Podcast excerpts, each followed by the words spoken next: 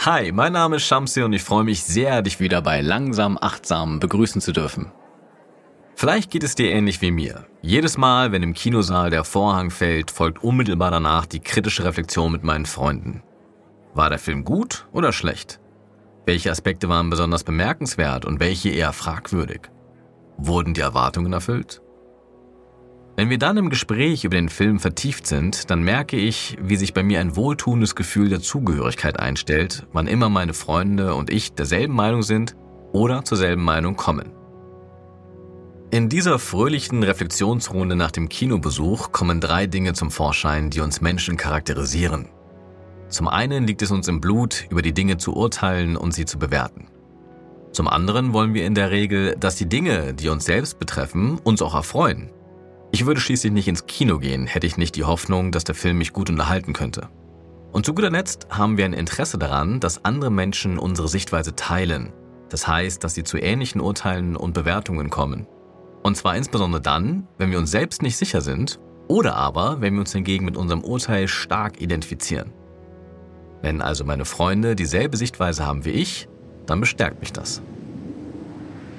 Wenn ich nun wie nach dem Kinobesuch alles in meinem Leben permanent bewerte, für mich selbst in erster Linie das Erfreuliche anstrebe und versuche, andere von meiner Meinung zu überzeugen, dann kann das zu Stress und Problemen führen. Denn zum einen ist die Welt nicht dazu da, mich glücklich zu machen, das heißt, der Kinofilm kann auch mal grottenschlecht sein. Und zum anderen mache ich mich von der Zustimmung anderer Menschen abhängig, was dazu führt, dass ich meine Meinung wie ein Missionar durchsetzen und die anderen bekehren möchte. Ein Ausweg aus diesem Kreislauf der Bewertungen ist die Idee der Urteilsenthaltung, die ich heute näher beschreiben möchte. Beginnen möchte ich gerne mit einer Geschichte. Ein Bauer hatte ein prächtiges Pferd und alle Leute beglückwünschten ihn dafür.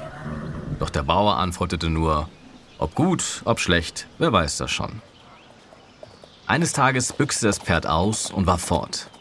Die Leute kamen zum Bauer und sagten, Oh, du armer Mann, du hattest das schönste Pferd und nun ist es weg. Doch der Bauer antwortete nur, ob gut, ob schlecht, wer weiß das schon. Der Sohn des Bauern zog aus, um nach dem Pferd Ausschau zu halten. Nach langer Suche fand er es endlich in einer großen Herde stolzer Wildpferde. Als er sein Pferd einfing, folgten ihm alle Wildpferde bis nach Hause. Die Leute aus der Umgebung kamen erneut und sprachen voller Bewunderung Oh, du glücklicher Mann, nun hast du einen Stall voll von edlen und teuren Pferden. Wie viel Glück du doch hast.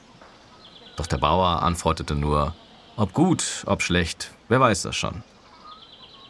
Als der Sohn des Mannes eines Tages auf einem der Wildpferde ritt, stürzte er und brach sich das Bein. Wieder kamen die Leute und meinten, oh du armer Mann, dein Sohn ist so schwer gestürzt, was für ein großes Pech du doch hast. Doch der Bauer antwortete nur, ob gut, ob schlecht, wer weiß das schon.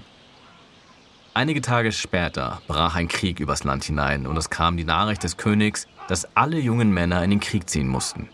Alle, außer der Sohn des Bauern, der sich das Bein gebrochen hatte.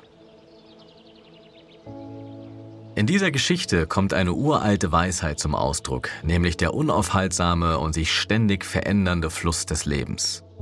Der Bauer hat diese Weisheit erkannt und verinnerlicht weshalb er sich eines Urteils enthält, denn das, was heute gilt, kann morgen schon wieder ganz anders sein. In dem Moment, wo wir etwas als schlecht beurteilen, birgt dies den Samen eines inneren Widerstands, denn wir neigen dazu, schlechte Dinge nicht zu wollen.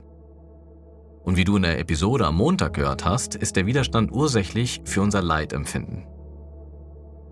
Um die Dinge besser akzeptieren und auch loslassen zu können, ist es daher hilfreich, sich seiner eigenen Bewertungsgewohnheit bewusst zu werden und zu ihr in Distanz zu treten. Urteilen gehört zum Menschsein dazu, damit wir uns in der Welt zurechtfinden können. Wir können also nicht gänzlich damit aufhören, wir können aber sehr wohl damit aufhören, diesen ersten Impuls des Urteilens für wahr oder endgültig zu halten. Auf diese Weise gelingt es uns, unsere eigene verhärtete Sichtweise immer wieder neu zu verflüssigen, um offen und empfänglich für die weiteren Entwicklungen des Lebens zu bleiben. Ich werde auch weiterhin gerne ins Kino gehen und die Filme mit meinen Freunden anschließend analysieren. Aber zugleich bin ich mir meiner angeborenen Bewertungstendenz bewusst und betrachte mein Urteil daher nicht als endgültige Wahrheit. Genau das bedeutet es für mich, mit vorläufigen Urteilen zu arbeiten, um lebensfähig zu sein.